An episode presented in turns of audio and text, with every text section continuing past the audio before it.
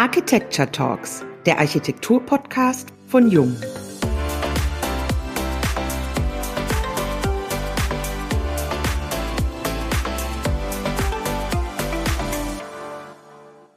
Herzlich willkommen beim Jung Architecture Talks Podcast. Heute geht es bei uns um das Thema Change Management.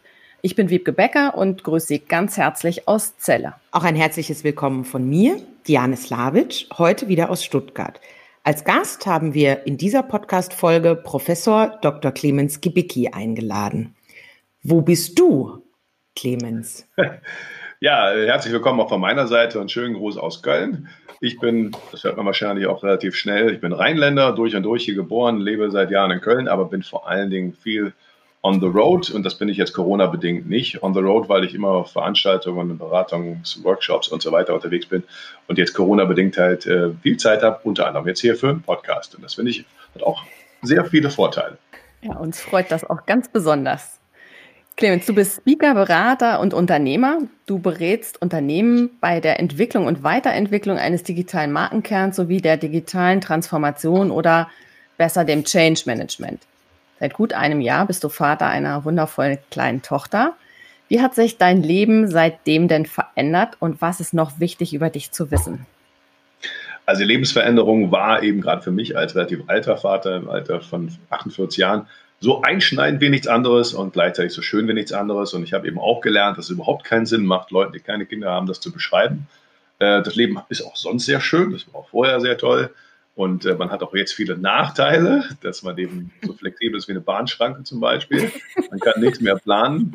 Ähm, aber es ist auch wunder, wunderbar, wenn so ein kleines Wesen äh, sich da anlacht und dann eben äh, von, also sich entwickelt und dazu zu schauen, ist natürlich ja. wunderbar. Relativiert auch viel, denn meine letzten Jahre äh, im Job waren spannend, aber auch sehr, sehr äh, zeitintensiv. Und äh, wenn man dann mal eben so, so eine Veränderung mitbekommt, dann weiß man eben auch, ähm, worauf es wirklich ankommt im Leben. Und das heißt nicht, dass das andere nicht wichtig ist, aber eben man sieht Dinge aus einer, mit einer gewissen Gelassenheit und kann dann auch wieder neue Energie tanken, wieder neue spannende Themen zu machen. Und das ist vielleicht so, so das, das Verändernde. Und das Besondere bei mir ist, die Leute müssen verstehen, sonst verstehen sie meinen Ansatz eigentlich nicht, dass ich ursprünglich Wirtschaftshistoriker bin. Also mhm. da steht zwar Professor für Marketing, Marktforschung drauf und ich mache auch viel in dem Bereich Marke, Kommunikation, aber eigentlich mache ich äh, Change Management, weil ich halt mit der Perspektive eines, Wirtschafts eines Wirtschaftshistorikers, der ich ursprünglich bin, da drauf schaue. Damals habe ich gelernt, damals hieß vor allen Dingen beim, ähm, beim Anfertigen meiner Doktorarbeit über Industrialisierung Oberschlesiens im 18. und 19. Jahrhundert, dass ähm, die Menschen immer das gleiche Problem haben, etwas Neues kommt, nämlich ihre gelernten Denkmuster zu vergessen. Also wir können lernen, aber wir können unheimlich schwer vergessen. Das geht eigentlich nicht.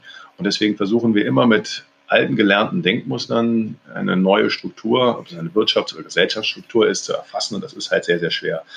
Und das hat nur vordergründig was mit dem Thema digital zu tun. Das ist eigentlich immer so. Und deswegen habe ich auch den Vorteil, dass ich in allen Branchen aktiv bin, weil die Digitalisierung ist eben nicht genau nicht das gleiche wie vorher in nur digitalen Welten oder digitalen Prozessen zu tun, sondern es ist grundlegend anders. Und das hat immer etwas im Kopf zu tun. Und deswegen mache ich dieses, würde ich immer sagen, Change Management anhand oder anlässlich des digitalen Wandels, der stattfindet, egal wie wir das finden. Ob wir das gut finden oder schlecht finden, ist vollkommen irrelevant. Und dann versuche ich aus jedem Blickwinkel das Allgemeine, äh, das, jedem Blickwinkel einer Firma oder einer Branche das Allgemeine herauszufinden. Damit müssen wir anfangen, bevor wir zum Speziellen kommen. Wie würdest du denn die digitale Transformation definieren? Beziehungsweise was ist denn deine konkrete Aufgabe in diesem Bereich? Wir haben es ja gerade schon kurz angesprochen. Ja, also das ist genau der, der Kernpunkt. Du fragst mich nach der Definition und das ist eigentlich das Hauptproblem in den meisten äh, Unternehmen. Die haben eben keine einheitliche Definition. Ich mache auch immer gerne Unternehmensberater-Schelte, weil da gibt es zig Studien und tolle Konzepte, aber da sagt keiner, was ist denn der digitale Wandel? Ja, mhm. Ganz, also unfassbar für mich. Ich glaube, das ist eine schöne Broschüre der Bundesregierung 287 Seiten oder so wahrscheinlich gefühlt. Da steht alles Mögliche drin. Digital, digital, digital, digital Kompetenz, digital im irgendwas. Nur was fehlt, ist die Definition, was ist denn digitaler Wandel? Und wie will man denn ein Ziel und eine Strategie und eine Kompetenz entwickeln, wenn man nicht mal weiß, worüber man redet? Das heißt, mhm. es fehlt ganz viel am Grundverständnis, was den digitalen Wandel ausmacht. Und dann fehlt es vor allen Dingen für die Unternehmen äh, an einem einheitlichen Verständnis. Das heißt, das betrifft alle Branchen, jedes Unternehmen und jeden einzelnen Menschen, dieser digitale Wandel in seinen Grundfesten. Und wenn wir in einer Firma oder einer Organisation oder einem Land nicht über das Gleiche reden, werden wir niemals ein Ziel und eine Strategie entwickeln können. Mhm. Und das kann ich relativ schnell rausfinden. Also wenn ich mit Leute, ich habe da so eine Vorstandsebene vor mir oder sowas und frage die das sind drei Leute und sage ich, was sind denn die für Sie die drei wichtigsten Entwicklungen der Digitalisierung oder was ist Digitalisierung für Sie? Und da habe ich drei verschiedene Antworten. Mhm. Und äh, deswegen als Kölner vergleiche ich das gerne mit diesem Karnevalsproblem. Also da gibt es eben Karneval, den Waren gibt es natürlich nur in Köln, aber es gibt eben Karneval, Brauchtumspflege auch in anderen Städten. Und es geht gar nicht darum, was man individuell besser findet, aber entscheidend ist doch, dass man über das Gleiche redet, dass man das gleiche Konzept verfolgt. Mhm. Äh, sonst ist Ziel und Strategie nicht machbar und auch keine Zuständigkeiten. Und ich habe dann immer so ein paar Fragen, da merkst du sofort, wenn, die, wenn dann sowas kommt wie, dann der, der, der Kollege kümmert sich darum. Und dann, am schlimmsten ist dann, wenn er noch kommt, ja, da haben wir dann das Digitalisierungsprojekt macht dann, nee, es gibt es kein Projekt, es ist ein dauernder, konstanter Wandel, der fängt an im Kopf vor allen Dingen. Die Technik ist da, die könnt ihr alle kaufen und das ist alles wunderbar. Wenn ihr aber nicht begreift, was das für ökonomische Implikationen hat auf die Prozesse und neue Rollenverteilung innerhalb und außerhalb eurer Organisation und vor allen Dingen, wenn ihr nicht die Menschen versteht, denn die Technologie ist nur ein Befähiger. Ja, die, mhm. die, die Menschen dahinter sind der Antrieb. Keiner wird ausgepeitscht bei Amazon einzukaufen und keiner wird äh, gezwungen, WhatsApp zu nutzen. Machen die ganz freiwillig. Ja, und das muss man erstmal, da muss erstmal diese drei Dimensionen zusammen begreifen. Dafür habe ich ein Konzept entwickelt, das auf dem Level in der Erfahrung einfach sehr gut funktioniert, dass ich die alle auf ein Mindestniveau an einheitlichem Verständnis bringe. Was denn digitaler Wandel ist und dann digitale Transformation, danach hast du ja eigentlich mhm. gefragt. Mhm. Die Definition ist einfach das aktive Management. Das sage ich nochmal aktiv. Das passiert nicht von alleine. Und viele Vorstandsetagen, die denken so, ja, da habe ich doch ein paar junge Leute oder das kann mein Sohn dann als Nachfolger machen. Nein, es ist ein aktiv gesteuerter Change Management Prozess, ein Transformationsprozess, dass man die internen Strukturen, Denkweisen, Erlöskomponenten und alles, was da so dran hängt, anpasst an die neuen Rahmenbedingungen, die mhm. uns, unser Unternehmen, unsere Branche und die ganzen Welt gerade verändert. Mhm. Und das findet statt, ob wir das gut finden oder nicht. Und wir haben als Führungsmannschaft die verdammte Aufgabe, die und in der Politik genauso, die Verantwortung, diese Rahmenbedingungen zu verstehen und dann zu ermöglichen, dass man sich daran optimal anpassen kann. Wer nicht, dann, wer das nicht tut, dann muss ich leider immer in der Härte eines Historikers sagen, die Geschichte verzeiht das nicht. Mhm. ist egal, wie das irgendjemand findet oder ich hätte das gern anders gemacht oder das passt nicht zu mir. Das wäre das Allergrößte, wenn Leute sagen, das passt nicht zu uns. Mhm. Dann fragt keiner, ob das zu dir passt. Ja? Und das muss man sich eben anpassen. Die Geschichte ist da eben grausam. Und ähm, deswegen sind wir da bei dem Punkt, also ich hole eigentlich die Leute ab mit Verständnis, aber gleichzeitig auch ein bisschen Dramatik der Situation, was passiert, wenn sie eben nicht anpassen. Mhm. Denn mhm. Man muss leider sagen, dass der Mensch ist da so ein bisschen ein Gewohnheitstier und da gibt es so, wenn man mal es ganz böse formuliert, gibt es eigentlich nur zwei Extreme, wie man Veränderungen herbeiführen kann. Das eine ist Gier, also Gier oder Neugier, äh, das Neuland, wie Frau Merkel 2013 das mal nannte, das digitale Neuland zu erobern. Oder man hat Angst, dass man etwas verliert und sich deswegen mhm. verändern muss. Und irgendwo dazwischen muss man sich bewegen. Aber wenn man in der Mitte hängt, weder gierig ist noch Angst hat, dann gibt es eigentlich wenig äh, Energie für Veränderung. Und das muss mhm. ich halt entfachen, weil die Welt da draußen bleibt nicht stehen. Und wir haben jetzt hier leider, muss man sagen, ich mache das Ganze schon seit 10, 15 Jahren. Wir haben äh, in vielen Unternehmen und äh, ähm, haben wir einfach viele Unternehmen und der Politik und im Standort Deutschland haben wir einfach sehr, sehr viel äh, an ja, Zeit liegen lassen, Energie verschwendet und äh, in völlig falschen äh, Fragen uns getummelt. Ja, mhm. Das, das muss man halt beheben.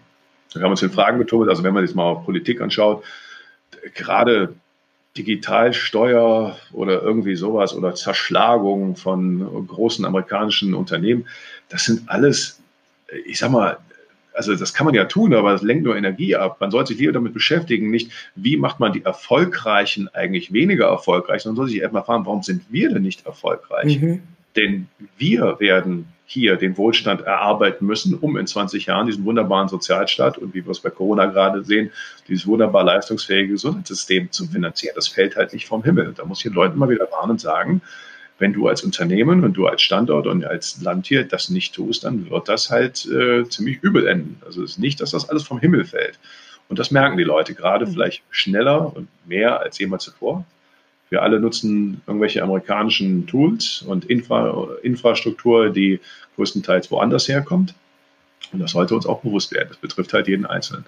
Und diese Kollektiverfahrung, hoffentlich nützt sie uns, mir in meiner Arbeit, aber das ist egal. Wichtiger ist, dass das ganze Land und jedes Unternehmen es schafft, eben durch diesen Transformationsprozess, diesen Anpassungsprozess an die neuen Rahmenbedingungen durchzukommen, damit wir noch in Zukunft wettbewerbsfähig und erfolgreich sind. Wir haben jetzt gerade schon sehr viel über die mögliche digitale Transformation auch innerhalb von Deutschland gesprochen. Wenn wir über Digitalisierung nachdenken, kommt uns ganz oft China in den Kopf, weil die für uns natürlich sehr weit vorne sind. Auf der einen Seite äh, sicherlich mit einer gewissen Bewunderung, aber gleichzeitig auch mit einer gewissen Sorge und Angst verbunden.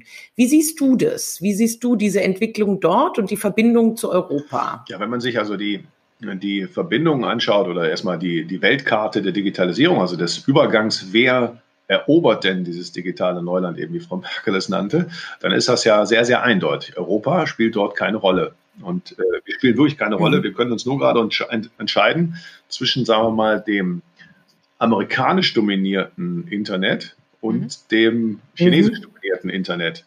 Die Chinesen haben es halt geschafft, ähm, ja, also hinter der das dann auch so lustigerweise chinesische Mauer, eigentlich abgeschirmt in einem äh, vom Rest der Welt, in einem Riesenmarkt, die Gegenstücke aufzubauen, äh, die wir sonst aus USA kennen und teilweise jetzt auch erfolgreich zu sein. Jetzt springen sie gerade über die Mauer äh, in die Welt hinaus. Und das Schlimme an der europäischen und deutschen Sichtweise ist, dass wir vor allen Dingen schauen, nee, das wollen wir nicht und das wollen wir nicht. Ich finde es, äh, sagen wir mal, auf Deutsch gesagt, einfach nur erbärmlich, diese Geisteshaltung, weil wir uns die ganze Zeit darüber beschweren und gucken, wie, wie man regulieren können, was wir nicht wollen. Die einzige Rechtfertigung für äh, deutsche und europäische Ansätze wäre, wenn wir wenigstens die eigenen Leute mitnehmen können. Man muss auch irgendwann begreifen, mhm. dass äh, das, was wir in China haben, das möchte ich übrigens auch nicht, weil dort ein sehr starker autoritärer Staat ist der äh, im Prinzip die ganzen Datenströme äh, beherrscht. Und das ist meiner Meinung nach historisch gesehen sehr, sehr gefährlich, weil wir dann äh, natürlich mhm. einen Überwachungsstaat haben. Das Interessante finde ich und das wirklich Irrwitzige ist, dass immer, wenn wir über Datenschutz zum Beispiel in Deutschland reden, kommt dann immer, ja, also nein, also diese Datenkragen, also Facebook, Google, Amazon, ganz, ganz schlimm, nutzen es trotzdem alle. So, da muss man erstmal feststellen. Er muss ja erstmal begreifen. ähm, also alle, und ich kenne wirklich kein einziges Beispiel, und ich schaue mir das seit 15 Jahren an, das mit dem Argument gekommen ist, wir haben aber total hohen deutschen Datenschutz. Gut, dafür müssen wir, ist das Ding total unpraktisch und es geht, dauert alles langsam und, und wir sind aber total geschützt, ähm, ist mit diesem Versprechen erfolgreich bei den Nutzern gewesen. Niemand. Und jetzt haben wir einen autoritären mhm. Staat mhm. in dem Sinne, dass dort Datenschutzbeauftragte und äh, sind, sind, irgendwie, die müssen in Deutschland das Wort Datenschutz reinwerfen und schon ist, äh, sind alle Argumente weg. Ja, da gibt es ja nicht. Aber jetzt muss man doch mal die Realitäten anschauen und feststellen, wir haben dort nicht zu kamellen. Also wir haben keinen erfolgreichen Anbieter, der damit in irgendeiner Weise die eigenen Leute hat. Wenn ich nicht mal die eigenen Leute, nicht mal die mhm. Europäer abhole, sondern die lieber die anderen Plattformen, dann muss ich da irgendwann mal erkennen, dass ich offensichtlich der Geisterfahrer bin. So, und das erstmal wäre schon mal die wichtigste Erkenntnis. Und immer wenn ich dann in, an diesem Punkt der Diskussion bin, kommt dann, aber das, was da in China passiert, wollen Sie doch bitte nicht. Das sage ich natürlich nicht. Aber sehen Sie, vergleichen gerade die amerikanischen, die mögen zwar staatlichen Einfluss haben, aber immer noch Privatunternehmen, die ich nicht nutzen muss. Vergleichen mit einem mhm. Datenschutz äh, Imperium eines Staates. Und für mich sind das nun mal zwei grundlegende Unterschiede. Ob ein Privatunternehmen, das nämlich mit mir Geld verdienen will und muss und mich deswegen zumindest auf einem Mindestniveau gut behandeln muss und einem Staat, wenn der diese Macht hat, da bin ich völlig hilflos ausgeliefert. Das sind also zwei mhm. völlig unterschiedliche Dinge. Also ob ich über meine Daten freiwillig einem Unternehmen gebe, damit es dann äh, mir vielleicht einfache, bessere, schnellere, individualisiertere Services anbieten kann, oder wenn ein Staat das Ganze wie in China kontrolliert, der mich dann zwingen kann, weil er meine Wohnung, meine Flugreisen, alles dann auch mhm. kontrollieren und sanktionieren mhm. kann. Das sind völlig unterschiedliche Konzepte. Und deswegen finde ich ein bisschen heuchlerisch, muss ich sagen, wenn ich in Europa immer höre, dass man auf die bösen amerikanischen Datenkragen schimpft und dann gleichzeitig alle möglichen Bürgerrechte und Kontrollen und so weiter äh, einfach mhm. nur durchwinkt und die Daten selber haben möchte.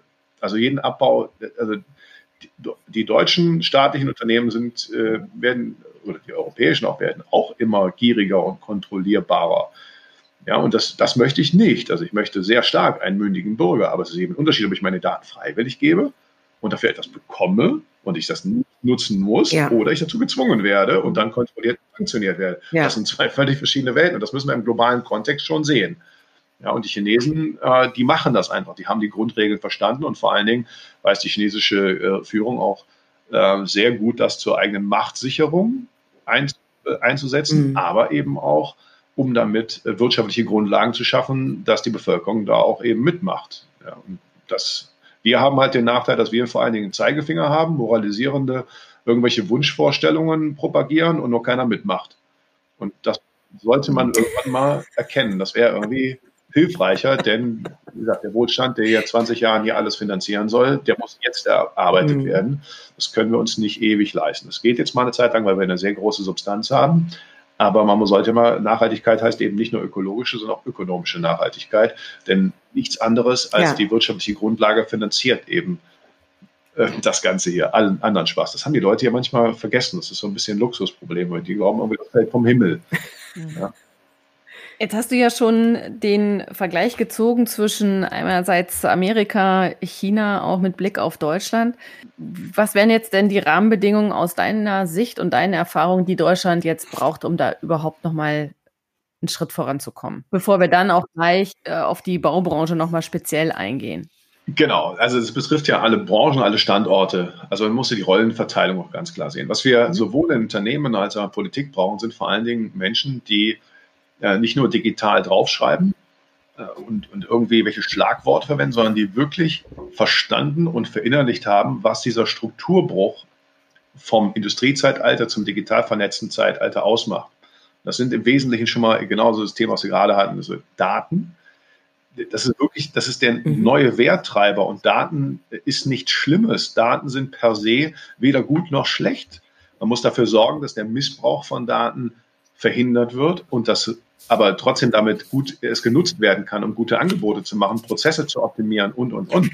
Und wir sind vor allen Dingen auf der Bedenkenträgerseite ganz stark und ähm, überlegen nicht, naja, was kann man damit denn Gutes tun? Anstatt, ja. ja, und deswegen verhindern wir erstmal alles. Und das ist natürlich falsch. Das heißt, der Staat muss Rahmenbedingungen setzen, ähm, dass wir die neuen Werttreiber verwenden können. Und bisher mhm. sehe ich das leider, wenn ich mir die letzten zwei, drei Jahre anschaue, genau das Gegenteil. Es werden Mauern hochgezogen, äh, abgeschirmt. Ähm, und das ist natürlich völlig falsch. Aber man kann nicht nur auf die Politik schimpfen, sondern wir brauchen das gleiche Unternehmen. Ja, also Unternehmen sehe ich sehr oft, dann schimpfen die immer über die fehlende Infrastruktur. Äh, das ist auch richtig, aber selbst wenn wir die schnellsten und sichersten Leitungen hätten, müssen wir trotzdem noch verstehen, was machen wir da drin. Das fehlt dann halt in mhm. Unternehmen. Das heißt, wir brauchen wirklich eine Kollektivanstrengung, dass wir mehr Verständnis in den Unternehmen und in der Politik haben, damit die Rahmenbedingungen verstehen. Dann brauchen wir dort Unternehmergeist für neue Unternehmen, die eben die alte Basis ersetzen. Und wir brauchen Unternehmergeist in den bestehenden Unternehmen, die nämlich die Transformation schaffen müssen. Damit sind wir genau bei dem Unterschied. Das eine ist Disruption, das nennen wir, eben, wenn etwa jemand vom Reißbrett etwas Neues macht, schönes Thema für die Architektur. Ein Startup, das heute hingeht und sich ein Thema schnappt und sagt, damit möchte ich Geld verdienen, das würde ja nicht die, äh, die Mittel und Denkweisen von vor 20 Jahren dafür nehmen, sondern die von heute. Mhm. Das ist dann disruptiv. Ja. Transformatorisch heißt, ich muss die bestehenden Strukturen hinterfragen, ob sie noch das Beste sind, gemessen an den Lösungsmöglichkeiten von heute. Neue Rollen, neue Möglichkeiten. Das heißt, ich muss die gleiche Frage beantworten. Wettbewerbsfähigkeit in äh, oder jetzt oder in Zukunft heißt, habe ich die besten Möglichkeiten, einen Prozess, eine Erlöskomponente, einen Service und so weiter anzubieten von heute? Diese Frage muss jeder Wettbewerb beantworten. Die einen eben disruptiv, die haben keine Altlasten, die müssen das Dafür fangen sie aber leider auch neu an. Also das ist auch der Nachteil. Die müssen vom Reißbrett das neu entwickeln und die anderen müssen es transformatorisch beantworten. Das heißt, die müssen die bestehenden Strukturen überprüfen und hinterfragen, ob das noch die beste Lösung ist und dann die beste Lösung umbauen. Und dann hat man natürlich ein Problem, weil der Wandel außerhalb der Organisation, der Unternehmen passiert gerade rasend schnell. Wir haben neue Technologien, neuen Mindset also, und Erwartungshaltung der Menschen und neue ökonomische Prozesse. Das heißt schneller, einfacher und so weiter. Und die Adaption der Menschen außerhalb der Organisation ist meist viel, viel schneller als die der Menschen innerhalb der Organisation. Das berühmte haben wir immer so gemacht. Aber das kann doch nicht sein. Ist auch völlig unbequem, sich dauernd anzupassen. So, und wenn da ein Disconnect entsteht, also wenn das sehr auseinanderfällt, dann haben wir halt ein Problem. Und digitale Transformation heißt für mich vor allen Dingen, dass äh, in Sachen Geschwindigkeit und Entwicklung und Erwartungshaltung die Unternehmen die gleichen äh, die gleiche Erwartungshaltung entwickeln müssen und aufbauen müssen, die wir dort draußen haben. Und das geht natürlich nicht mit bestehenden Wertschöpfungsketten, Abteilungen, Zuständigkeiten, Hierarchien. Das ist viel zu langsam. Und jeder Mensch da draußen merkt es natürlich, in dem Moment, wo, sie, wo man einen, äh, einen Konsumentenhut aufhat und einmal merkt, hey, das geht auch mit einem Klick und von immer und überall und das geht auch sofort, äh, dann weiß man halt, ja, das geht. Also jemand kann es, also erwarte ich es von jedem Unternehmen. Und in Unternehmen sagen sie, wissen Sie eigentlich, wie schwer das ist? Und das geht doch nicht. Ich gebe jetzt mal ein Beispiel noch, wie das jetzt zusammengreift mit den Rahmenbedingungen. Ähm, ja, wenn ich die Rahmenbedingungen so restriktiv setze, dass die Unternehmen zig Vorschriften und so weiter einhalten müssen, dann führt das dazu, dass die nicht so schnell und nicht so individualisiert und nicht so ganzheitlich Probleme oder äh, Probleme lösen können, wie die, die sich nicht darum scheren. Das heißt also, wenn ich als Mensch sage, immer, äh, nee, ich möchte nicht bei Ihnen anrufen, in der Telefonschleife setzen, möchte ich nicht. Ich kann das bei Facebook oder sie, ich möchte sie über WhatsApp erreichen, dann sagen die mir, nee, das haben wir leider nicht. Nee, und wissen Sie, also WhatsApp geht bei uns schon mal nicht wegen der Datenschutzgrundverordnung, dürfen wir das gar nicht auf unseren Handys haben. Dann sage ich, ja, schön, da haben Sie Vorschriften eingehalten, Sie haben mich als Kunden verloren. Sie haben nicht mal das Gefühl für Geschwindigkeit, Erwartungshaltung und so weiter, die ich dort habe. Das heißt, wenn die Menschen dort draußen, wir haben mittlerweile neun von zehn Menschen mit Internetzugang in Deutschland nutzen WhatsApp, merken, wie einfach und schnell etwas geht, und dann sagen die Unternehmen, ja, können wir leider nicht nutzen, weil Vorschrift XY dagegen spricht. Dann sage ich, das ist schön für das Unternehmen, dass sie eine Vorschrift eingehalten haben, aber wenn sie Kundennähe verlieren, dann haben wir ein Problem. Und das heißt, Politik muss Rahmenbedingungen setzen, führen Regelungen, egal jetzt aus welchem Bereich, dazu, dass Unternehmen damit Kunden gewinnen oder behalten. Und wenn das nicht der Fall ist, muss es rigoros weg. Das ist nämlich kein Selbstzweck, dass irgendwelche äh, fundamentalistischen Vorstellungen von irgendwelchen Ideologien, was da irgendjemand der Politik an hätte, der vielleicht das auch in guter Absicht tut, aber wenn er die Realität am Markt nicht betrachtet, dann ist unser Wohlstand massiv gefährdet. Das schauen wir uns jetzt seit 10, 15 Jahren mindestens an. Wie die anderen, die in China und die in den USA, uns massiv weglaufen, wir überhaupt keine Champions in diesem Bereich haben, wir vollkommen hinten dran sind, nur von der Substanz leben und nichts Neues in dieser Welt erobern, aber schön irgendwelche Vorschriften einhalten. Also nochmal, einziges Kriterium darf sein, bringt das irgendjemand etwas am Markt im Wettbewerb, damit man Wohlstand schaffen kann. Und das gilt für Architekten, das gilt für die Baubranche, das gilt für aber alle Branchen genauso. Wenn ich dort nicht die Geschwindigkeit und Erwartungshaltung mitgehen kann, haben wir ein Problem. Und mhm. diese Frage stellen wir uns nicht. Wir stellen uns halt eher andere Fragen. Ja, also die mögen ja alle nett sein, aber am Ende sollen wir immer vom Hinten denken, vom Ergebnis her. So schaue ich als Historiker ja. zumindest. Ja. Kennt ihr irgendein Unternehmen, was wegen der Einhaltung der Datenschutzgrundverordnung neue Kunden gewonnen hat? Außer man ist Rechtsanwalt. Nein. Nein. Aha, und damit haben wir die Frage schon erledigt. Ja, und jetzt wollen wir uns überlegen, ist Datenschutz wichtig? Ja, Datenschutz ist wichtig, aber nicht Datensparsamkeit, wie diese Grundverordnung ist. Mhm. Wir alle klicken hier jeden Tag irgendwie, ja, habe ich verstanden und so weiter. Dadurch haben wir keinen Mehrwert gewonnen. Nichts.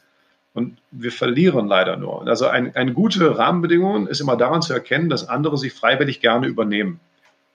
Und ich glaube nicht, dass irgendein anderes Land es übernimmt. Und dann kommen dann so, mhm. so nichts verstehende Leute und sagen, ja, aber selbst äh, Facebook und Amazon finden ja die Datenschutzgrundforderungen auch toll. Ja, na klar, weil wir hinter denen die Tür zugemacht haben. Weil die haben in der Zeit, während wir Regelungen entworfen haben, haben die Fakten geschaffen und die Menschen abgeholt. Und damit machen wir hinter allem, was dahinter kommt, hinter denen erstmal die Tür zu. Also vielen Dank. Klar finden die das gut. Mhm. Ja, und das ist nicht mein Anspruch, aber jetzt sind wir sehr, sind wir schon sehr, sehr dramatisch. Ich frage mich halt, Leute, setzen wir die Rahmenbedingungen bitte so, dass wir hier erfolgreich sein können.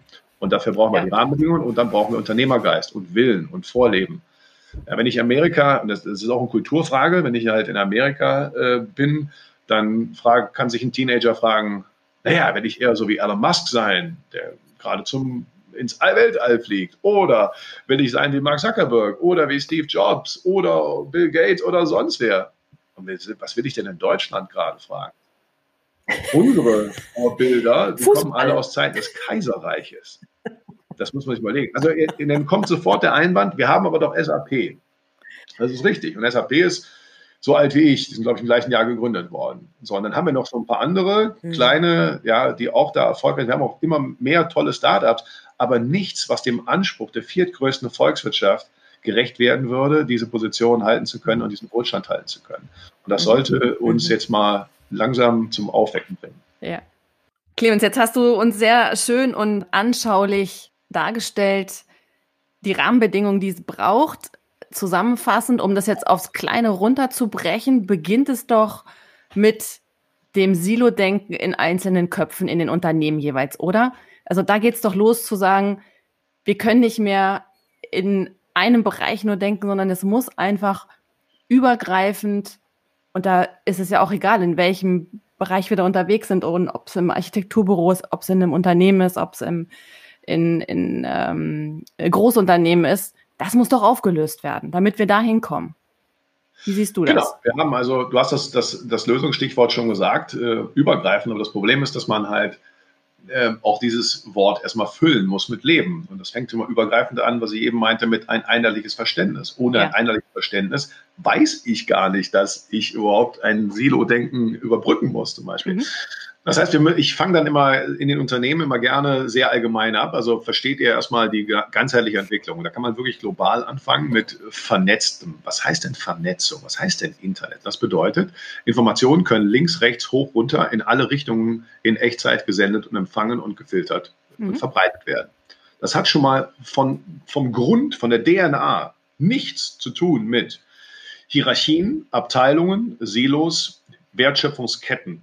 Das heißt, wenn man jetzt probiert, eine vernetzte Prozesse, nochmal, wo Informationen in alle Richtungen in Echtzeit gesendet werden können, in allen Rollen, versucht in eine bestehende Struktur, die notwendigerweise im Industriezeitalter entstanden ist, als es das noch nicht gab, zu pressen, kann das nicht funktionieren. Ich habe mein Standardbeispiel dazu, ist immer, wenn ich die Leute frage, ähm, wenn, wenn die mich fragen, wer soll sich denn um soziale Medien kümmern, dann frage ich immer gerne zurück, wer darf denn bei Ihnen telefonieren? Und dann dann gucken die mich völlig entgeistert an und dann ich, sehen sie, wenn sie mich entgeistert anschauen, dann heißt das schon, sie haben die ganze Zeit probiert, dieses Phänomen Social Media zuzuordnen, in irgendeine ihrer Kategorien zu pressen. Das heißt, sie haben sich überlegt, ist das Kommunikation, ist das PR, ist das Marketing? Das heißt, sie haben noch gar nicht den Blickwinkel verstanden, dass das ein übergreifendes Thema ist, an dem jeder Teil hat. Wenn man sich jetzt mal anschaut, nehmen wir mal die, Kommunik die, das, die normale Kommunikation von 20-Jährigen sind soziale Medien. In welcher Form? Es geht nicht um Kanäle, sondern ja. es ist das Grundprinzip, dass eben jeder in alle Richtungen senden und empfangen kann. Ja. Und dann kommt der historische Vergleich. Als das Telefon neu war, hat man in der Tat gefragt, wer darf denn telefonieren? Heute darf wahrscheinlich in jedem mhm. Unternehmen jeder telefonieren. Und jetzt gehen wir mal 20 Jahre weiter. Das ist, wie gesagt, die schöne Perspektive eines Historikers. Dann ist vollkommen klar, dass natürlich soziale Medien und zwar nicht irgendwelche Kanäle, sondern das Grundprinzip des, des Gesprächsmodus, der Interaktion in allen Rollen und nicht nur in Hierarchien, dass das der Normalfall ist. Und so musst du da drauf schauen, wie passen wir uns daran an. Mhm. Und deswegen nehme ich, sage ich denen immer, geh mal einen Schritt zurück, versuche nicht deine gelernten Denkmuster, also in deine gelernten Denkmuster und Rollenverteilung, die ein vernetztes, übergreifendes Thema zu pressen, sondern verstehe zuerst das übergreifende Thema der Vernetzung und dann versuche dich daran anzupassen. Das heißt in der Konsequenz für Unternehmen, Hinterfrage jegliche Struktur, Kultur, Rollenverteilung, Erlöskomponente, ob sie noch zu den Rahmenbedingungen des digital vernetzten Zeitalters passt, in dem Daten links, rechts, hoch, runter dazu genutzt werden können, äh, Prozesse zu vernetzen, zu vereinfachen, zu beschleunigen und völlig neue Rollen einnehmen zu können. Und das hat sehr viel zu tun, das fängt bei einem selbst an, auch mit dem Hinterfragen der eigenen Rolle. Also nur weil auf deiner Visitenkarte irgendwas mit Vorstand steht, heißt noch lange nicht, dass du verstanden, worum es hier geht. Wenn du den Führungsanspruch behalten willst, dann soll, musst du kommunizieren lernen und Leute mitnehmen, die, dass sie dir freiwillig zuhören und nicht an Dienstanweisungen und Silo. Das ist mein Bereich. Hey, mhm. das ist ja nicht dein Bereich. Weißt du, wenn du in, also ich vergleiche das Social Web ja immer gerne so mit einer, mit einer Gartenparty. Wenn du auf einer Gartenparty stehst und brüllst die ganze Zeit deine Ecke, hört mir zu, ich habe hier, ich, da steht auf meiner Visitenkarte, ihr müsst mir zuhören, dann ist das nicht, was Führung ausmacht. Das heißt zum Beispiel Silos-Denken heißt, äh, auflösen heißt zum Beispiel auch Social Intranets. Und das heißt nicht, dass man, da geht es nicht um Tools, es geht um das Grundprinzip, dass Menschen freiwillig jemandem zuhören, der etwas zu sagen hat zu einem Thema. Und Führung heißt, mhm. andere mitzunehmen.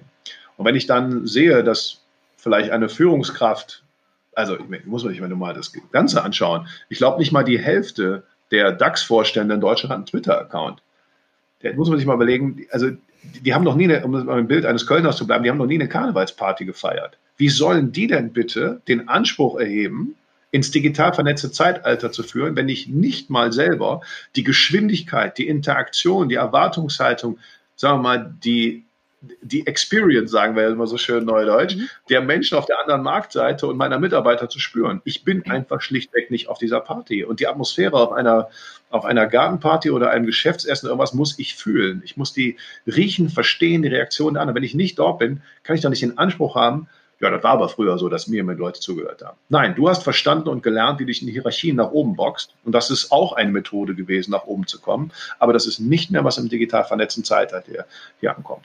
Da mhm. kann, man muss sich erstmal klar machen, das ist ja auch das Schöne, wenn man es wieder mal so philosophisch betrachtet. Das digital vernetzte Zeitalter ist, ist das hierarchieloseste, das wir jemals hatten. Und das finden natürlich die, die mhm. oben in der Hierarchie äh, stehen, vielleicht gar nicht so gut, weil jetzt sind sie aber im Wettbewerb. Ich sage mal positiv gesprochen. Vor 25 Jahren musste man, wenn man erfolgreich sein wollte, zum Beispiel im Thema Musik, Unterhaltung oder irgendwas, kann man sagen, naja, dann muss ich Talent haben, da muss mich jemand entdecken und dann in die Medien bringen. Dann mhm. brauche ich einen Plattenvertrag und man muss sich vermarkten, damit ich an Kundenzuhörer komme. Das ist heute nicht mehr der Fall. Dann mache ich meinen YouTube-Kanal auf. Wenn ich Talent habe oder irgendwas kann, werden mir Leute zuhören und dann kann ich vielleicht noch überlegen, ob ich irgendwas anderes machen muss. Das heißt, diese ganzen Voraussetzungen in der Hierarchie irgendwo hingebracht zu werden, sind weg. Und nehmen wir mal für den Bereich Ausbildung. Ich kann heute, wenn ich architektonisch, also arbeite. Ich habe Ideen, ich habe Visionen, ich kann die heute verbreiten. Ich muss nicht erst irgendetwas äh, studieren und dann, also sollte ich natürlich, damit ich es fach, fachlich kann, aber wenn ich dann äh, Ideen habe, kann ich die verbreiten, ohne auf Hierarchien und ein paar Gatekeeper angewiesen zu sein. Und das muss man erstmal begreifen. Das finden natürlich vielleicht, wie gesagt, die, die sich schon nach oben gekämpft haben, kennen wir ja in der Hierarchie und im Silo, ne? da heißt es immer so schön, du musst nach, nach, nach unten treten. Das funktioniert nicht mehr. Weil wenn du auf einmal jeder Unternehmen sieht, dass der Praktikant dort gerade mit seiner Vision Leute mehr mitnimmt als der Vorstand, dann hat der Vorstand das Problem. Mhm. Und wenn er dann probiert, das mit Hierarchie und Gewalt und Dienstanweisungen durchzusetzen, eines, den Anspruch also nicht in den Augen der Menschen äh, legitimiert durchsetzt, äh, dann wird das halt ziemlich übel. Insofern, ja, Silo-Denken aufbrechen ist aber die Natur der Sache. Ähm, und das sollte man lieber adaptiv machen. Das heißt, in der gesamten Führungsebene und sonst im Unternehmen erstmal begreifen, was das digital vernetzte Zeitalter ausmacht. Und das heißt eben vor allen Dingen alte Rollen hinterfragen, alte Denkweisen hinterfragen und dann sich dafür neu aufstellen, anstatt es andersrum zu probieren. Das ist in vielen Unternehmen noch nicht angekommen. Das ist für mich 2020, ehrlich gesagt, immer noch ein Phänomen. Clemens, wenn wir mh, zur Baubranche den Blick schweifen lassen und äh, den Blick auf die Baustellen werfen, dann hat sich dort in den letzten Jahrzehnten das Bauen ja nicht ganz wesentlich verändert. Mit BIM hat der Digitalisierungsprozess sicherlich begonnen. Es ist jedoch auch nur ein Teil des großen Ganzen. Wie siehst du die Baubranche oder welche Besonderheiten auch im Bereich des Planen und Bauens? Also die Baubranche ist für mich äh, eine der wirklich spannenden Branchen, wo, glaube ich, sehr viele Veränderungen äh, sehen werden. Und zwar, wir müssen anfangen eigentlich wie die digitale Vernetzung. Das heißt, alles und jeder kann senden in alle Richtungen. Zuerst das Thema Bauen und das müssen wir als eins denken, das Thema Wohnen verändern wird. Und beim Wohnen sehen wir das eigentlich schon, wo es hingehen wird. Äh, viele Leute immer mehr haben Sprachsteuerungsgeräte äh, zu Hause, ob das jetzt Google Home ist oder Alexa oder die haben, äh ähm, die haben sowas wie ähm, Nest von Google zu Hause. Und da muss, sieht man schon, worum es hier geht. Ja, diese Unternehmen, die haben halt verstanden, dass Daten dazu in der Lage sind, Marktkenntnis über Menschen zu generieren und diese Menschen zu verstehen und sich dadurch zu erarbeiten, durch die Einfachheit und die Verbindung, die sie ihnen geben, ähm, diese Marktkenntnis einzusetzen. Und deswegen versuchen sie, diese Daten zu sammeln. Die Sprachsteuerungen zum Beispiel, die machen das mir als Nutzer sehr einfach, meine Rollläden, mein Licht, meinen Strom und so weiter zu steuern. Gleichzeitig kriegt dieses Unternehmen, in dem Fall Amazon, aber genauso Google, kriegen halt die, verstehen halt, wer ich bin und wissen, äh, verstehen meine Nutzungsstrukturen und können mir dann Produkte anbieten. So, das passiert heute beim Bereich Wohnen. Bei der Stufe davor müssen wir das eigentlich schon genauso denken. Das heißt, wer baut diese Plattform, um die Prozesse zu beschleunigen, zu optimieren, zu individualisieren. Die Baubranche ist für mich heute in sehr, noch eine sehr klare in Wertschöpfungskettenstufen und allen der Rollenverteilung äh, ja. gedachten Branche. Da ist irgendjemand, der plant und andere mhm. füttern aus. Das muss eigentlich als eins gedacht werden. Das heißt, wenn man mal vom Ende her denkt, wie würde ein jemand, der die, der wie ich äh, die Netzwerkökonomie betrachtet, wir denken, nehmen jetzt mal die drei wesentlichen Netze zusammen. Das einmal ist äh, das mobile Internet, und zwar nicht wie heute, sondern in der Geschwindigkeit, die wir bald hoffentlich haben werden, nämlich 5G dass also in Echtzeit quasi ganz viele Daten, unglaubliche Datenmengen, also fast ohne Restriktionen gemessen zu dem, was wir heute haben, gesendet werden können.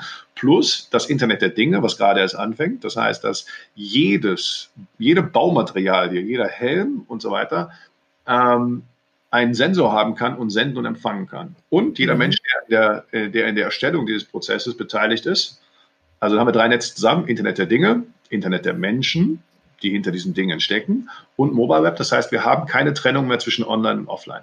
Dann würde man hingehen und sagen, okay, das muss eigentlich eine Plattform sein. Das heißt, ähm, eine, eine Plattform, die zum Beispiel einen Bauprozess koordiniert. Das bedeutet, wenn ich als Planer beziehe alle Daten mit rein und kenne die Daten von Baugrund, von Baustellenfortschritt, von Materialien, die zur Verfügung sind, weil alles eben an Plattformen sendet. Jeder Stahlträger, jeder Stein, jede äh, Schranke und jeder Helm eines Bauarbeiters und das Smartphone, was ich von Leuten, die sonst noch im Prozess beteiligt sind. Wenn man diese Denk Welt mal zusammendenkt, dass wir in Echtzeit immer die Informationsverfügbarkeit haben, dann führt das zum Beispiel zu solchen Szenarien. Ähm, ich habe ein Haus, ich, also wir haben eine Baustelle, Hochhaus, egal wie, wie groß es ist, in Essen so. Ähm, jede, jedes Material, was gerade dort verbaut wird, sendet die ganze Zeit an eine übergreifende Plattform. Das heißt, wir kennen zu jedem Zeitpunkt, wo wir gerade sitzen, in meinem Planungsbüro den Bautfortschritt. Das bedeutet auch, der Algorithmus der künstlichen Intelligenz, die darüber läuft, sagt mir, wir werden nächste Woche Dienstag wieder zwei neue Stahlträger brauchen und so und so viel also ich, Beton, egal, mhm. was alle Materialien da sind. So, das heißt, in dem Moment der Stahlträger, in dem Moment, wo er produziert wird, weiß er eigentlich schon, wo er effizienterweise verbaut wird. Mhm. Und ob das jetzt Produktion oder Handel ist oder der Planer, der, mit, der das überlegt, der die Kapazitäten im Blick hat. Das heißt also, der Planer, der dort sitzt und ich bin Bauherr und sage, wann ist denn das Ding fertig? Das kann er mir sehr, sehr genau sagen.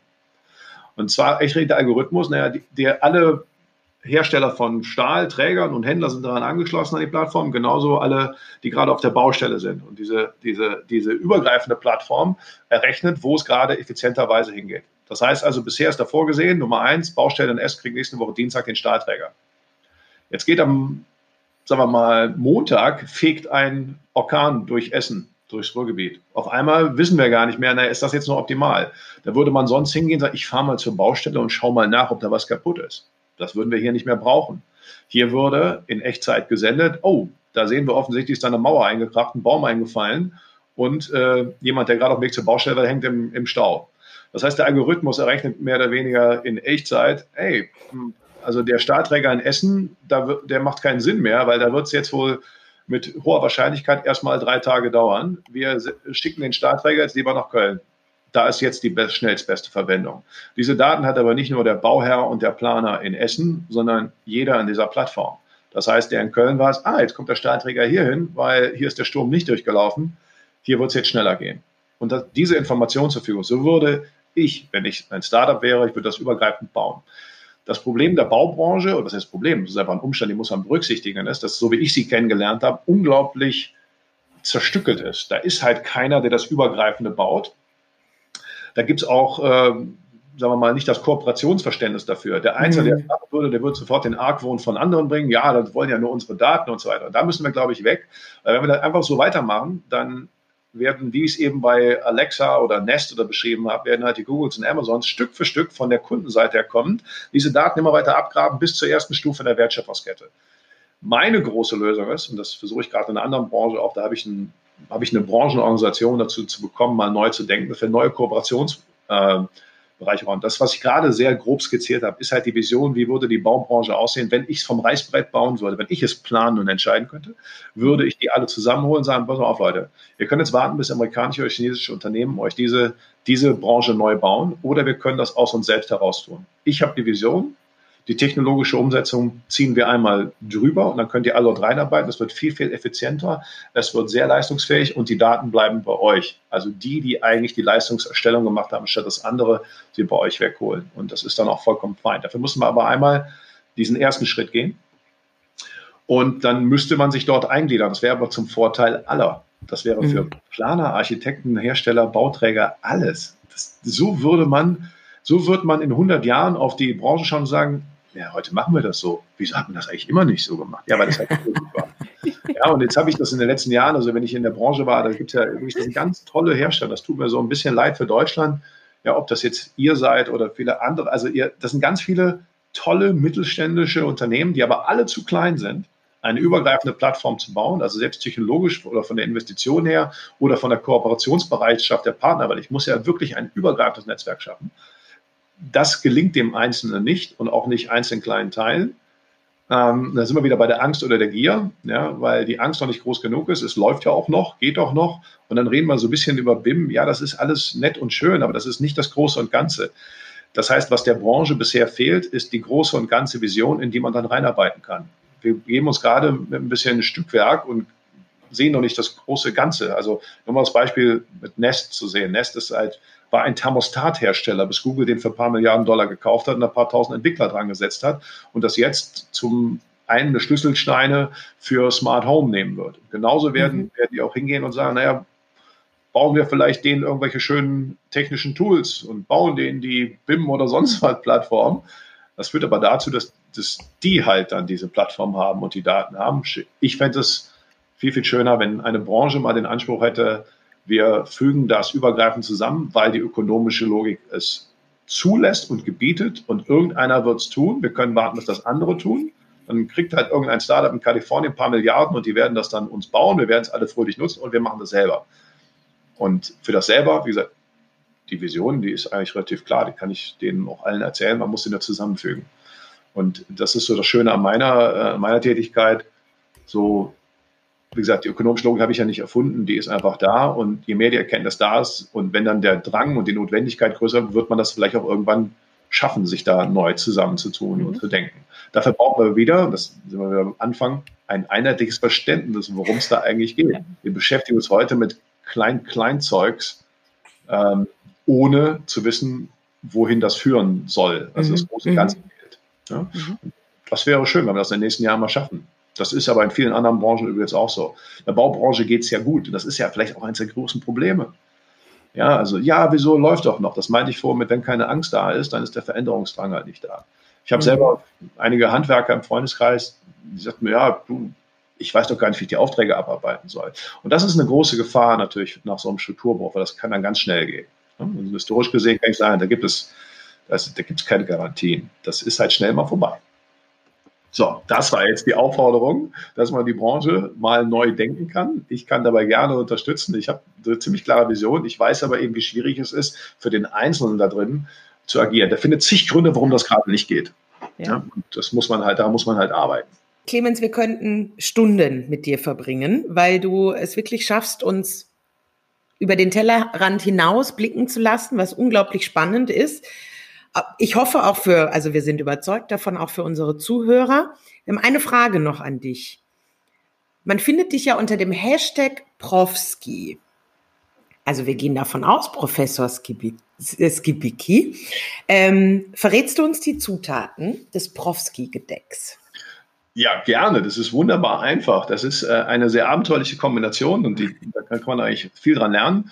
Das ist ein leckerer Käsekuchen, in dem Fall ein puristischer Käsekuchen. Also ein wirklich aus Quark, ja, also nicht, nicht unbedingt, ich mag den zwar auch, aber nicht der American Cheesecake, sondern der echt urdeutsche Käsekuchen mit Quark und ein Gaffelkölsch dazu. Und das ist äh, einfach nur entstanden, weil ich halt Kölner bin, weil ich mag gerne Käsekuchen. Und irgendwann äh, hat mir, weil ich gerade Fußball geschaut habe, jemand einen Kölsch dazugestellt. Dann habe ich gesagt, ach mein Gott, ich mag beides gerne, kombinieren wir das mal. Ich kann aber jeden verstehen, der sagt, was ist denn das für eine abenteuerliche Kombination? Ich kann mich sogar erinnern, dass eben äh, meine Bekannten hier bei der Gaffelbrauerei damals sagten, nein, das kannst du nicht machen. Da kannst du auch nicht Süßspeise mit Bier, das geht nicht. Und dann habe ich gesagt, das geht nicht, ich mache das doch. Und vor allen Dingen sind wir wieder beim Lernen und äh, die digital vernetzte Welt. Die Tatsache, dass du das kennst und viele andere das kennen, mhm. ist ja einfach, ähm, daran kann man sehr viel lernen. Also ich mache das einfach, egal wie das andere finden. Und offensichtlich bleibt es ja hängen. Und äh, ich warte noch dran. Mir hatte auch ein Gastronom versprochen, er würde das Proski-Gedeck auf die Speisekarte nehmen. Aber jetzt wegen Corona ist halt alles zu gewesen. Mal gucken, ob der, das, ob der sich noch erinnert. Das heißt, äh, man kann daran sehr viel lernen, dass es nicht darum geht, wie ich oder du oder sonst jemand das findet. Wenn das einer macht und man sieht, da gibt's gefällt mir, kommentieren, teilen, dann haben wir halt die größte Echtzeit-Marktforschung aller Zeiten und die Möglichkeit, Menschen zu verbinden, so abenteuerlich, dass andere Menschen finden können. Und das ist, glaube ich, ein großer Lerneffekt und ein Vorteil. Ja, also Digitalisierung, vor allem in dieser vernetzten Welt, heißt halt die größte Echtzeit-Marktforschung aller Zeiten. Und wir müssen uns, müssen uns auch ein bisschen selber zurücknehmen, sagen wir mal, ein bisschen Demut vor den Zahlen. Also nicht zu sagen, das geht mhm. nicht, Warum machen die das? Das würde ich nie tun. Das fände ich nie gut. Ja, ist doch egal. Ja, also das ist egal, wie du das findest. Wenn du messen kannst, dass die Leute dort mitgehen und das so und offensichtlich nicht die Bedenken haben, die vielleicht du hast oder jemand mhm. anders, dann sollten wir das begreifen. Und deswegen ist es auch, ich habe jetzt, also mein, mein äh, Buch, was ich gerade jetzt geschrieben habe, um das erstmal zusammenzuschreiben in der Corona-Zeit, hat genau damit zu tun. Wir brauchen im Management und Führung viel mehr Zahlenverständnis, Reaktion der anderen Marktseite, die ich digital messen kann wie noch nie, gleichzeitig gepaart mit Empathie. Also Empathie, das, was künstliche Intelligenz nicht kann, sondern menschliche Intelligenz kann. Ja, das ist ein großer große Irrtum, dass Leute glauben, äh, Digitalisierung wird die Menschen ersetzen. Ganz im Gegenteil. Digitalisierung wird uns immer mehr von, ich sag mal, einfachen oder dämlichen oder nervigen Tätigkeiten abnehmen. Wir können uns auf das konzentrieren, was Menschen noch sehr, sehr lange, vielleicht sogar für immer besser können werden. Das ist nämlich mhm. die, äh, das ist das soziale Gespür, das Verständnis von Mimik, viel was in unserem limbischen System, also was wir sonst Unterbewusstsein vielleicht nennen würden, an Intuition, an Kreativität im sozialen Miteinander äh, interpretieren können. Das wird, werden Maschinen lange nicht können und das können wir eben so in der ersten Stufe jetzt eben sehen. Also wenn ich sehe, okay, Leute reagieren, Likes, Comments, Shares auf irgendetwas und dann verstehe ich auch, was bei denen in den Kopf kommt. Ja, du hast ja gerade nicht ohne Grund da gefragt. Das ist bei dir hängen geblieben. Das mhm. wird eine Maschine zwar auch interpretieren können, ich kann es aber anders interpretieren, weil ich die Geschichte dahinter erzählen kann und andere kann ich damit mitnehmen oder nicht. Und deswegen sollten wir uns auch genau auf das konzentrieren. Demut vor den Zahlen, gepaart mit menschlicher Intelligenz oder auch genannt eher emotionaler Intelligenz, Empathie, Intuition und das ist eine tolle Sache, wenn wir das eben richtig verstehen. Keine Angst haben, sondern mutig dort rausgehen. Das heißt aber eben auch andere Managementprinzipien. Nicht ich, ich habe recht, ich bin kreativer, weil ich habe einen tollen Preis bekommen. Nehmen wir mal. Also ob jetzt irgendein Heini da einen Architekturpreis bekommen hat, mag ja nett sein. Das muss man aber aufpassen, dass nicht die Leute in der Branche das nur gut finden sondern mhm. man muss die Menschen mitnehmen. Und dafür kann digital mehr gemessen werden. Und das ist auch nicht schlimm oder böse. Man sollte das als Vorteil begreifen, dass man nicht um sich selbst kreist in seiner Firma, in seiner Branche, sondern dass am Ende die Menschen mitgenommen werden. Dafür haben wir die größte und beste Möglichkeit aller Zeiten. Das erfordert aber eben auch sein sagen wir, mehr Demut zu haben vor der anderen Marktseite und dass man sich das erobern muss in den Augen der anderen. Und das, da bietet digital halt Möglichkeiten wie noch nie zuvor. Ohne das Echte sagen wir mal, zu ersetzen. Es gibt keine Trennung mehr. Ja. Also wir haben immer noch den Fehler, dass sie glauben, digital ist irgendwas mit virtuell oder dematerialisieren. Oder das ist doch kein echtes Gespräch. Ein Telefon ist auch ein kein echtes Gespräch wie im Face-to-Face, -face, aber es hilft halt an vielen Stellen. Genauso ja. mit digitalen Welt auch. Ja. Ja, und ich hoffe, ich habe jetzt keinen Architekten, wenn ich ihm sage, er hat einen Preis bekommen, dann ist das ja toll. Aber für mich ist viel wichtiger, dass er die Leute mitnimmt, die daran wohnen sollen und dafür, die dafür ja. bezahlen wollen und so weiter. Und das gilt aber, das gilt in jeder Branche so. Ja, also nicht um sich selber kreisen. Wir sind vernetzt mit dieser Welt wie noch nie zuvor. Und das ist ein Riesenvorteil. Das ist toll. Social Media oder sonstiges sind dafür da, einander besser verstehen zu können, einander besser zuzuhören, einander besser füreinander da zu sein. Und wenn wir das als Gesellschaft nicht begreifen, uns auf die Nachteile konzentrieren, dann machen wir einen Riesenfehler und verlieren einfach mhm. nur Zeit. Mhm. Ganz herzlichen Dank. Das nehmen wir gerne mit, diese schönen Worte. Gibt es noch etwas, was du den Zuhörern, unseren Zuhörern mit auf den Weg geben möchtest, Clemens? Ja, ich würde einfach nochmal appellieren, ich, dass wir einfach offener und breiter die Möglichkeiten verstehen, auch wenn das eben heißt, die eigene Rolle und die eigene bisherige Tätigkeit zu hinterfragen. Das ist eine tolle Welt dort, die zu entdecken ist. Ich würde mir wünschen, dass wir äh, größer und neu denken. Und wenn, wenn man das nicht sofort sieht, hier sind genug Leute, die sich mit dem Thema digitaler Strukturbruch gut auskennen. Äh, dass wir dass uns verbinden und zusammen daran bauen, dass wir dass wir nicht in Kategorien denken, äh, was daran schlecht ist, sondern die Vorteile zu begreifen. Und wir haben die Notwendigkeit, weil wir eben auch äh, noch in 20, 30 Jahren dieses wunderbare Land mit seinen wunderbaren Menschen finanzieren wollen. Und deswegen würde ich jeden Tag gern daran arbeiten, weit zu denken auf der Ebene einer Branche, eines Landes, eines Standorts und in jedem einzelnen Unternehmen, dass wir da vorankommen. Ob das die Verantwortung haben wir gegenüber der Zukunft, unseren Mitarbeitern, unseren Kindern und so weiter, das jetzt zu tun und nicht weiter rumzusitzen oder durch Chinesen oder Amerikaner oder sonst wen zu jammern. Das ist meine Aufforderung. Also nicht Angst haben, mutig rausgehen. Hier sind genug Leute, die wollen. Lassen wir uns vernetzen und die Zukunft gestalten. Aber gestalten heißt nicht irgendwas beschließen, sondern muss die Leute mitnehmen. Und dafür mhm. sehen, wir, sehen wir das in der digitalen Welt ganz schnell, ob wir sie mitnehmen oder nicht. Ja. Und das, nur das Ergebnis zählt, nichts anderes. Ganz, ganz herzlichen Dank, lieber Clemens, für deine inspirierenden Worte, für deine Sichtweisen, für deine Zeit heute. Diana hat es ja schon einmal gesagt. Ich glaube, wir beide könnten hier noch stundenlang mit dir ähm, über dieses Thema sprechen. Wir nehmen viel daraus mit. Wir nehmen auf jeden Fall mit, dass wir gemeinsam die Dinge vorantreiben können. Und dem können wir uns auch nur anschließen. Ganz herzlichen Dank. Sehr gerne. Hat viel Spaß gemacht. Gerne wieder. Ich muss, mir geht gerade ein Satz durch den Kopf, ähm, weil du das ganz schön beschrieben hast. Eigentlich müssten wir ja sagen, it's a never ending process, weil es ja kein äh, finaler oder temporär begrenzter Prozess ist. Und the teamwork makes the dream work. Mhm. Auch das geht mir in dem Zusammenhang eigentlich durch den Kopf, weil nur gemeinsam können wir solche Prozesse im Grunde gestalten, begleiten und weiterentwickeln. Daher vielen Dank an dich, Clemens. Das war sehr inspirierend und äh, sehr angenehm, mit dir zu sprechen. Vielen Dank auch an die Zuhörer. Freuen Sie sich auf viele weitere spannende Themen. Und wenn es Ihnen gefallen hat, empfehlen Sie uns gerne weiter. Wenn Sie Fragen haben, mit uns diskutieren möchten, schreiben Sie uns gerne an architektur.jung.de und bis zur nächsten Folge der Jung Architecture Talks, dem Architektur-Podcast von Jung.